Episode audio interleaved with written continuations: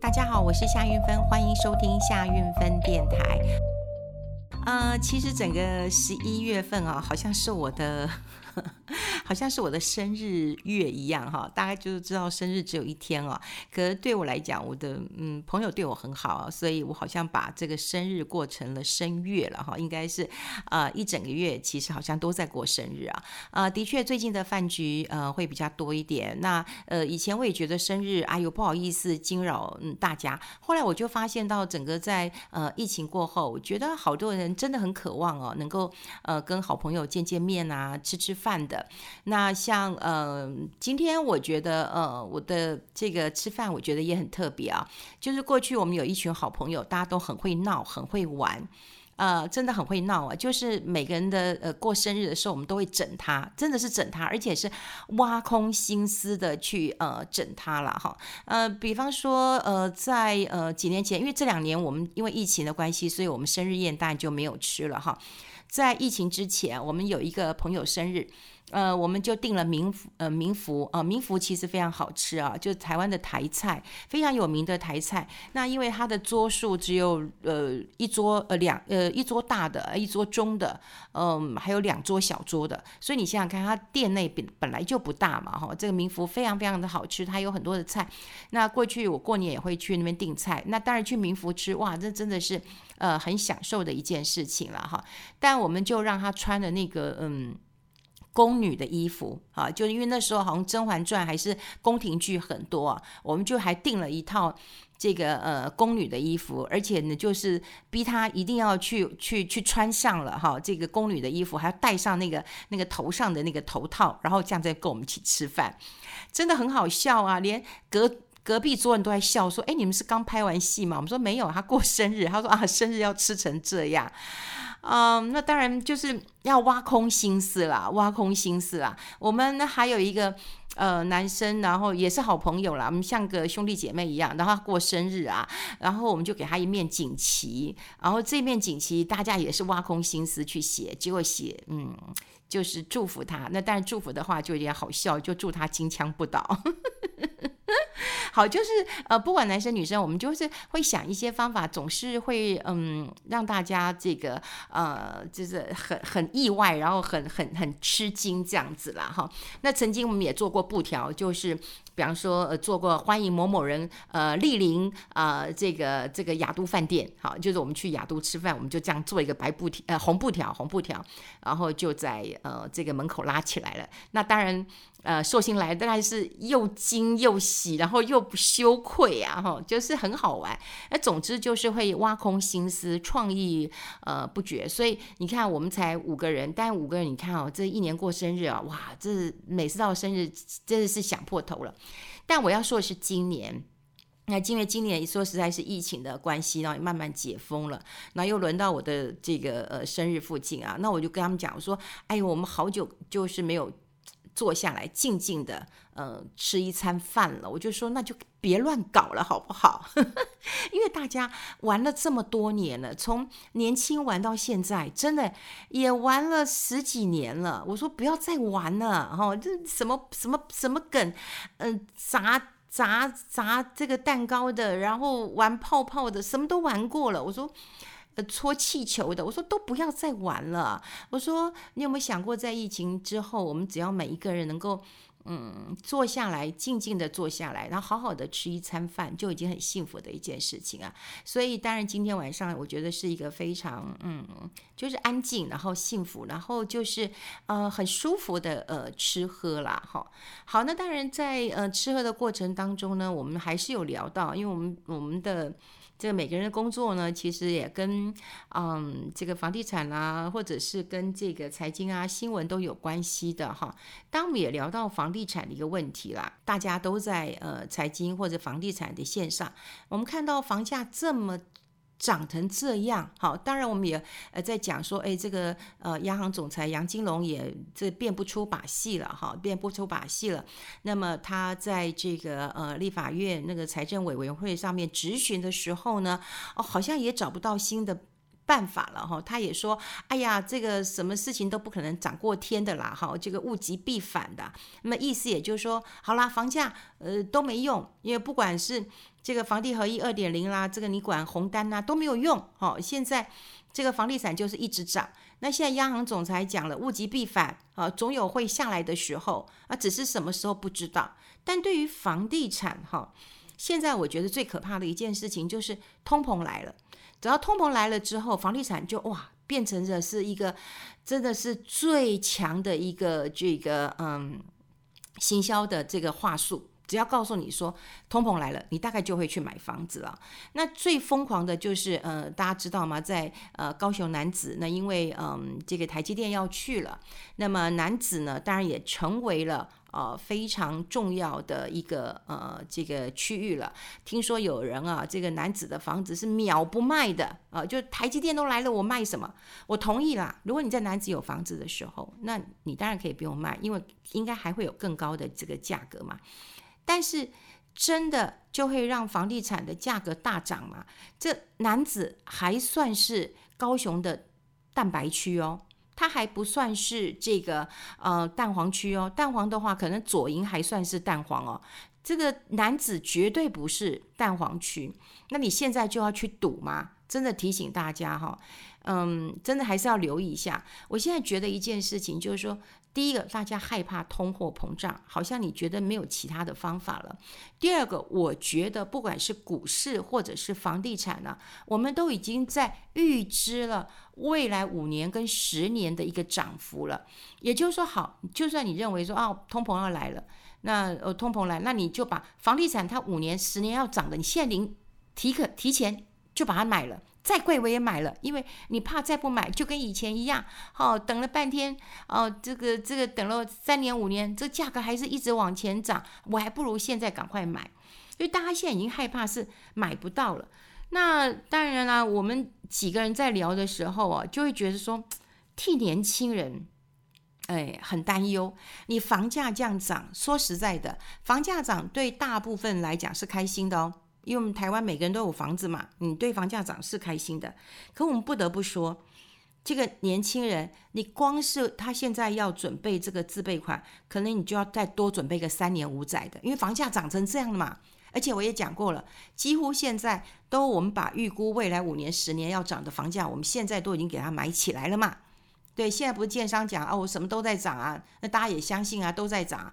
可是你怎么没想到，这个建筑成本大概？占多少的比例呢？对不对？三成嘛，四成嘛，土地才是最多的嘛。可是他只告诉你一个，就是房地产哦，这个营建成本增加了，你就觉得哦，那房价应该一平要涨个好几万是正常的。那你看年轻人是不是要，就是你要多准备这个自备款，你都要多本准备三五年甚至更久的时间了。然后你接下来还要有二十年的房贷，然后你要拼命的拼这个房子。所以，如果说你这样的拼了一间房子，这么高贵的房子，你是不是是不是值得啦？好，是不是值得？我觉得现在还是有投资客啊，你不要说现在没有投资客，还是有的。因为有钱人他也觉得没关系啊，你房地合一税，我只要撑过五年啊，房价还是会涨的。你看啊，现在我们如果说，嗯，问你说啊，明年房价会不会涨？过去你说打房打房，现在央行也说啊，我现在要实施信用管制了。对于第三房，我可能要呃加强信用管制了，也就是你要贷款没这么容易了。你觉得这个打到打得到吗？好，也许你会觉得打得到。那打得到的话，你想想看，你可能觉得哦，那明年会不会下来？后年会不会下来？可是我要问你哦，你觉得五年房五年之后房地产会涨还会跌？你把时间拉长一点，你觉得它会涨还会跌？你可能就会认为它会涨了。所以。投资客还是会认为未来的房价会上涨的，那你现在如果不买啊，以后你根本就赚不到，你也买不到，买不起，不是吗？你现在买，你可能还可以赚得到，你以后你可能会买不起。可是现在，我觉得买房子哦，你真的如果在这个时候你赌错了哦，你赌错了，我觉得你是不是会让自己哦这个陷入一个很大的困境？哎，你房贷缴就缴二十年哎。你房贷就是缴二十年，那你要现在去去去赌嘛？你说现在的房地产哦，真的是非常疯狂。因为我们有我们在在一起吃饭的是有一些业者嘛，哈，就是有一些业内都有一些消息啊。他们讲说现在建商啊，你知道他们怎么做？他们现在房子盖好，对吧？我封盘，我现在不卖，我以后再卖。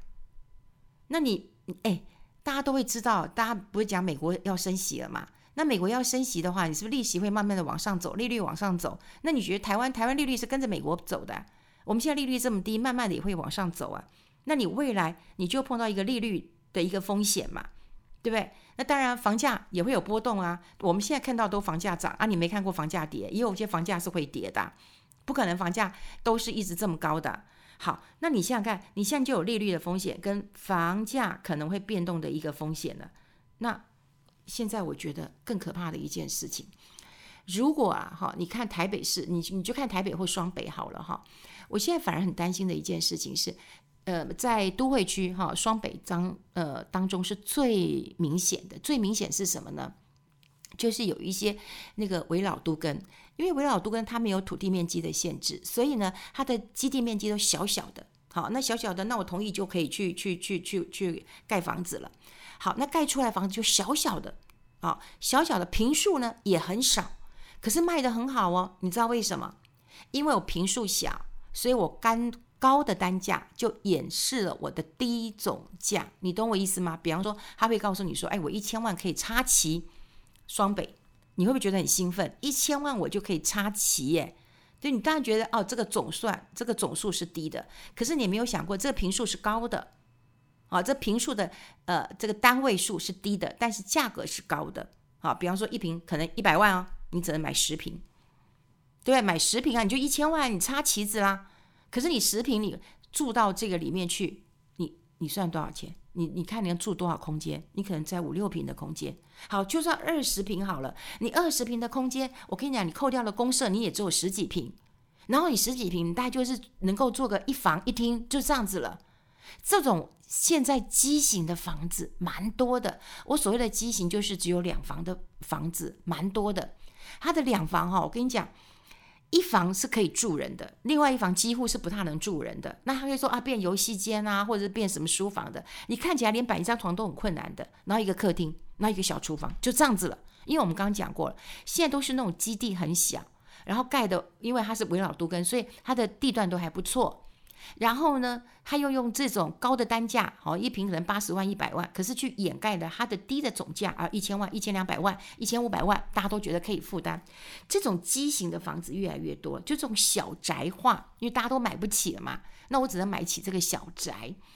这小宅以后会出问题。你现在一个人住很舒服，或者说啊，你今天新婚住也很舒服，是 OK 的。可是如果你要生了小孩以后，你要换屋，你要怎么换？这是个大问题呀。好，那当然有一些建商也跟我讲说，哎，那也许我们就推社区嘛，哦，社区，比方说三代不同堂但不同户，哦，那也可以，希望这个能够这个推展出来，好，就是说啊，我可能就是爸妈住一间，可能也是十平的，然后小孩也住一，呃，结婚了，他他他也住住住一间，对不对？也可以，好，那或者是说啊，今天就住得很近。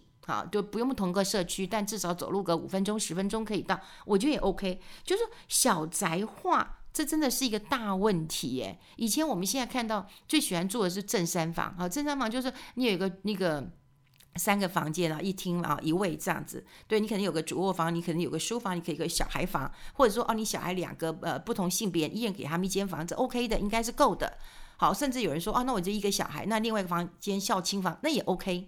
所以当时正三房这种格局呢，是在台湾很受欢迎的。可是现在因为单价越来越高，每一坪单价越来越高了。你现在要买一个三这个正三房的，对，你起码要五十平、六十平，因为你扣掉公设三十八、四十趴的，那你现在剩下多少？根本没有办法的。那现在变这么畸形的一个小宅化，的确。也是在整个房市过热之后，价格失控的另外一个呃现象了哈。那我们现在又看到这个国泰还有推出一些房地产的一个指数啊，比它比它上一季哈还还还上涨哎，全国的房价还是上涨四趴，高雄呢涨七趴，那成交量也上涨一倍，好，那高雄是上涨三倍。所以看到这个消息，很多人说哦，那现在台积电要去南子了，南子以前就是加工出口区。好，那你有这么长年以来，哎，不是没有大厂去过哦，日月光有去，你不要小看呐。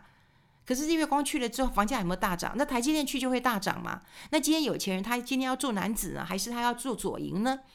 他如果有开车或者有司机，他是不是可以住左营，生活条件会更好一点呢？我现在看到报纸都在类比说，哇，以后男子会涨幅会超越好这个这个呃高雄啊那个美术馆啊农十六那里啊啊高雄朋友们，那你们就自己呃衡量一下，好衡量一下。我必须要讲一件事情啊，房子如果你给它更长的一段时间，它其实会发展起来的。大家记不记得以前我们讲说，哦，你去买青浦，青浦那边根本哦，这个这个风吹草低见牛羊的，你怎怎么会去买那里呢？可是你想想看，这么几年下来，你有没有发现现在青浦很热啊？对不对？那边有很多什么 Outlet，然后有很多这个水族馆可以去玩的。那当年如果你买二十万的，现在有三十万甚至四字头，你可能是赚的。可当年如果你买三字头或四字头呢，你现在可能还是套在其中的。那这时间有多久呢？大概因为我一个朋友买到青浦了。你要给他七八年的时间，好，或者更久的时间，他当然会起来。可是你要不要给他这么长的一段时间？这个是呃关键了哈。那当然呢，我们也。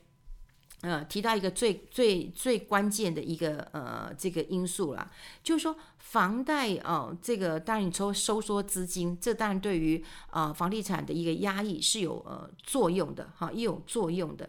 那现在呃财政部然后就说要推好，就是说哎，有人叫财，有人要推囤房税了，好，那可是呢，财政部讲哦，他说囤房税哈不是打房的这个万灵丹呐，啊，可是。你不打囤房税，到底是什么道理呀？就有人有一排房子、两排房子的，好，那么多的房子啊，你不打他这个囤房税，到底问题在哪里呀？那你现在已经没拨啊，没拨啊，啊，你不晓得该怎么办了。那现在当然，嗯，你说要打房哦，当然就是说从税制上，还有从银行收缩银根，好，这边是很有效的。好，很有效的。那可是现在问题，大家不买单嘛？因为有钱真的是太多了嘛，对不对？我现在只要告诉你通货膨胀，那你就会去买。然后你去买了以后呢，你为你都不会考虑到说，哎，这个房子以后我要脱手好不好脱手，或者我要换屋的时候容不容易这个呃换屋啊？我觉得现在人民已经不太相信政府有打房的决心了。啊，就打一打阿伯好，阿伯好就算了。就像说啊，你教一个小孩，哦，他不乖，然后你打一打，诶，他还是不乖。你说啊，我真的是没办法了，现在只能够用爱心了。那你刚开始不用爱心，你到最后是不崩，你就讲爱心。那你现在讲说，哦，那等到他这个物极必反了，那你就等到他物极必反是什么时间呢？我觉得现在政府没有让人民去相信他有打房这样的一个决心，所以你说房价要回到一个什么叫正常合理呢？很难呐、现在还有什么正常合理的东西呢？物价不是一直在上去吗？物价不会回跌的，物价只会止住，大家不会回跌的。也就是这种恐惧感，会让大家更相信房地产是唯一的解药。但我要告诉各位的，房地产现在真的不是唯一的解药了。对不对？以前我们也认为说，哦，这个这个抗通膨，黄金应该是一个最好的资产。可是我之前也跟大家讲过了，黄金今年是下跌的，是下跌的，它并没有抗通膨的一个能力。那你现在认为说，哦，你这个买房子可以抗通膨，那真的是吗？你要现在看到的问题就是，到底我们现在利率是不是要往上走？还有，你到底房地产？房价有没有可能变动的风险？当然有啊，那就看政府你打不打，你要怎么打嘛，对不对？囤房税你就不是不打，然后有波变它波波啊，那你未来你说房子变成小宅化，然后空屋，然后换屋，那我就不晓得到底问题会会会会会怎么样的去演变下去啊？现在可以看得出来，就是说你觉得价格不合理，可是不合理还会再不合理，还会再不合理。啊，所以我们现在只要看到了什么什么物价指数呃上涨了，房价就会上涨。但我觉得现在这样的一个呃观念跟做法，那真的就是要稍微呃修正一下。好，就真的要呃修正一下。那当然，央行总裁也有讲说，哎，房价软着陆。并非不可能哦。也就是他开始讲一些重话了，但我希望就是说，你讲讲重话之后，可你还是要面对这个问题，你囤房税这件事情到底解不解？就这个是一个关键了。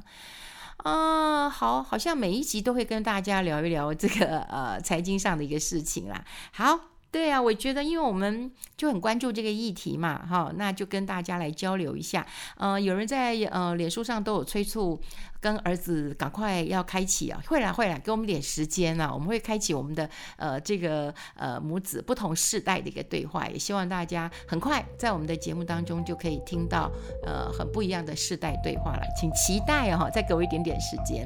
好，我们下次再见喽，拜拜。